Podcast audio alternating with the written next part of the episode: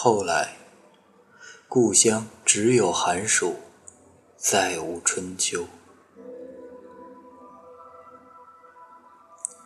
命运截然不同，时间如此匆匆。要开学了，即将去远方求学的孩子，怀着梦想与憧憬，渴望告别父母，逃离故土。踏上一段充满希望的青春征程，而终将逝去青春，烈且步入中年的我，望着窗外的夏风和树影，满腔怅然若失，满脑回忆影踪。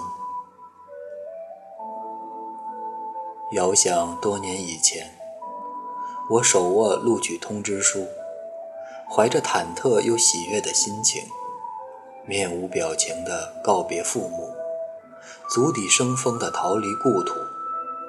庆幸终于挣脱家人的掌控，终于逃离贫困的小村，终于开启崭新的人生。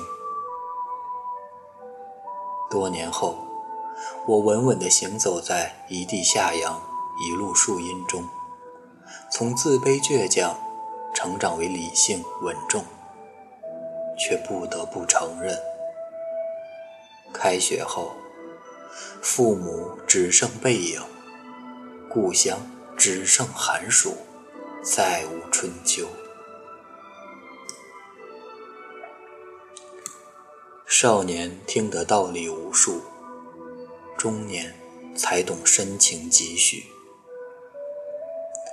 大学录取通知书，至于每个学子。都是一枚苦读的勋章，一份成人的证书，是一张离别的船票，一纸牵挂的信件。多年前读到这段话时，我觉得晦涩又矫情。多年后写下这段话后，我读出眼泪与深情。多年前的那个夏日，蝉在老屋前的杨树上扯着嗓子鸣叫，鸭在门口的池塘里摇着胖身子漫游，狗在房檐下吐着舌头，哈哒哈哒喘个不停。我坐在去往学校的铁皮火车上，捏着人生第一份大学录取通知书。想到今后就能远离唠叨的父母，逃离贫困的土地，离开偏僻的家乡，去一个崭新的城市，遇见一群陌生的人，开启一段前所未有的生活，是何等的期待和憧憬。那时候，我不解离别的哀愁，不懂前途的凶险。错以为父母永远不会老，老屋永远不会塌，小村永远不会衰，地里的庄稼见到风雨就会自动生长。多年后，当我一次次的重返那土、那地、那村、那家，跟随佝偻后背。满头白发的父母，在荒草满地、房屋倒塌、村民逃离的小村内行走，才悲哀地意识到，我是父母的孩子，但终将成为他们牵挂一生、相见寥寥的远方。我是故乡的游子，但终将成为了他日渐陌生，又终将遗忘的过客。这人世间的很多爱，都以长相守、永相聚、不分离为目的。只有一种爱，送别于不断目送，成全于相互分离，那就是父母对子女的爱。自从离家远赴他乡那天起，我就开始一次次把背影留给父母。在与他们一次次目送中，读书求学，上班工作，结婚生子，没事，家里一切都好，你只管好好学习，学费不用你发愁，等粮食收下来，钱就有了着落。我和你爸身体都很好，一点毛病都没有。你只管忙你的。自上大学那年起，我对这些父母话一度信以为真。当我渐渐得知，我远离家乡在外求学的日子里，家中的粮食遭遇大旱，颗粒无收。父亲拖着摔伤的腿，跑三四十里地给我凑够学费。而听说我还是决定去外地上班的那天，他一个人躲在小屋里抽烟到深夜，而母亲也担心的一个劲儿的抹眼泪。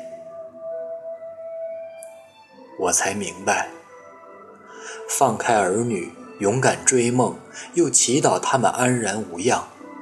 渴望儿女远走高飞，又期盼他们天天回家，是我父母的心，也是天下所有父母的心。后来，我恋爱生子，为人之母，逐渐老去，才终于懂得，唯有父母对子女的爱，从不以占有和索取为目的。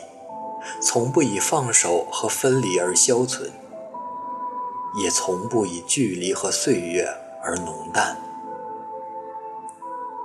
它一直在那里，稳稳的、妥妥的、浓浓的，哪怕相隔万里，哪怕海角天涯。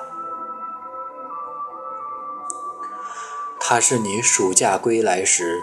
老树下的翘首以待，寒假进门时热腾腾的饭菜，探亲回城时的一壶香油，思乡月夜里的满地雪霜，凝视相框时的不变笑容。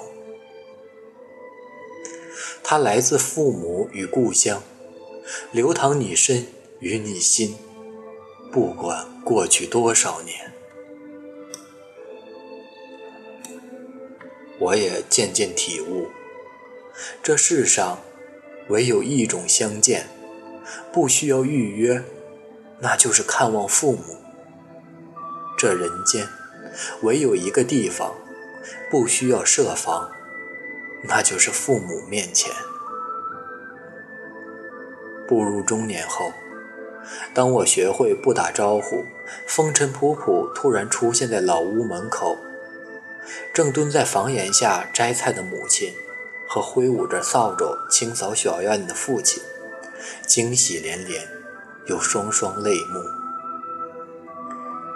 昨晚上梦见你回来了，今天你还真回来了。母亲说：“是的，不管你回不回来，他们一直都在等你。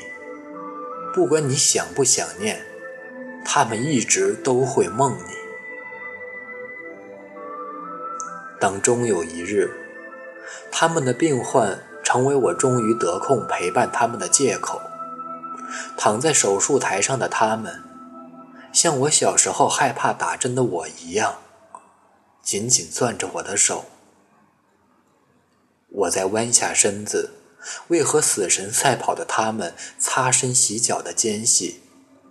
终于明白，每个人的一生，都是一场挣脱逃离又慢慢回归的过程。每个人的成长，都是一场与父母和解、向父母靠近的朝圣。每个人的辉煌，都是一场用砥砺前行、回报养育之恩的致敬。我们终将成为父母的教化和传承。父母始终都是我们的堡垒和乡愁。蝉依旧在窗外叫个不停唤醒一树又一树的夏风。不怕热的孩子从小巷深处跑来脚踩一片又一片摇晃的树影。一日又一日，一下又一下，一年又一年，一代又一代。我坐在窗前，心绪复杂又一气呵成地敲下这篇文字，只想对看到此文的所有人说：愿出征青春的少年，在岁月的磨砺中。渐渐学会转身，靠近那孤独守望的背影。愿驰骋梦想的我们，在时光的缝隙里，慢慢懂得转身，拉长那送春迎冬的夏春夏冬。愿每一盏故乡的灯，都能照亮游子归乡的路，都能温热父母思念的情。愿我们与父母一路目送，一路分别后，始终能相互靠近，因爱永生。父母在，人生尚有来处；父母去，故乡再无归途。